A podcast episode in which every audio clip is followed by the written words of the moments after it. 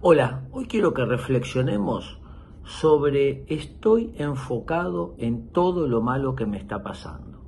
Muchas veces lo que nos sucede es que lo único que tenemos por delante de nuestra vista es el obstáculo. Estamos mirando lo que nos falta, lo que no logramos, lo que nos salió mal. Pero ¿qué pasaría si nos enfocamos qué cosas lindas me están pasando que me gustaría que me sigan pasando?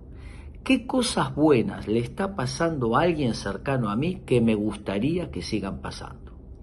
No negamos los problemas, pero cuando nos enfocamos en lo bueno que nos está pasando, cobramos fuerza y motivación para poder mover los obstáculos.